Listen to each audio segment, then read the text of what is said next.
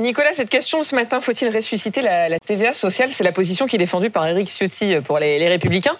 C'est quoi l'idée derrière ce terme de TVA sociale? Financer autrement le modèle social, c'est-à-dire chômage, retraite et santé. Faire moins payer le travail, donc baisser les cotisations prélevées sur les salaires tous les mois et faire plus payer la collectivité en augmentant la TVA.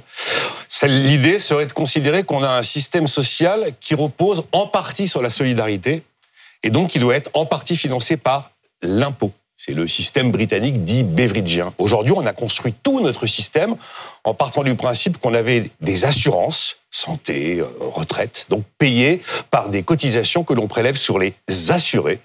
Là, c'est le modèle actuel qui est un modèle dit Bismarck. Une bonne idée ou pas? Alors, il y a des inconvénients et des avantages. Le grand avantage de la TVA sociale, c'est que on rend l'État-providence soutenable, parce qu'aujourd'hui, objectivement, il ne l'est pas. Donc, l'avantage, c'est que vous baissez le coût du travail. L'avantage, c'est comme vous baissez les cotisations, ben vous allez avoir un, phénomène de hausse de salaire. Vous faites aussi payer les touristes qui passent sur le territoire français, puisqu'ils payent la TVA lorsqu'ils le consomment, et on a un effet compétitivité. Le grand inconvénient, c'est que c'est une ponction sur le pouvoir d'achat. TVA en hausse égale prix en hausse égale inflation égale donc perte de pouvoir d'achat.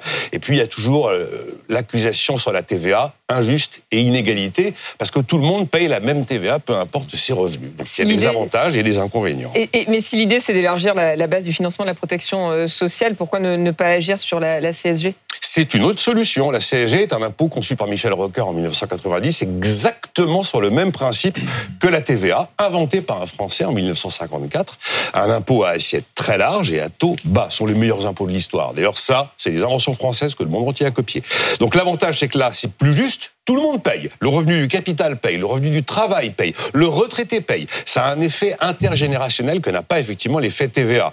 Ça n'a pas d'effet inflationniste, mais il y a un effet perte de pouvoir d'achat. Il y a beaucoup moins d'aspect compétitivité qu'avec la TVA. En résumé, si je fais la TVA sociale, je transfère une partie de la facture sur les prix. Si je fais la CSG sociale, je transfère une, une partie de la facture sur les revenus. Bon, ça peut voir le jour, cette TVA sociale ou pas? J'ai des doutes, franchement. En 2012, ça a été voté sous Nicolas Sarkozy. On a monté la TVA, qui devait aller au-delà de 21%, et permettre de réduire de 13 milliards d'euros les cotisations payées par les entreprises. Sauf que François Hollande arrive président, et il va supprimer la mesure avant son entrée en vigueur en octobre 2012.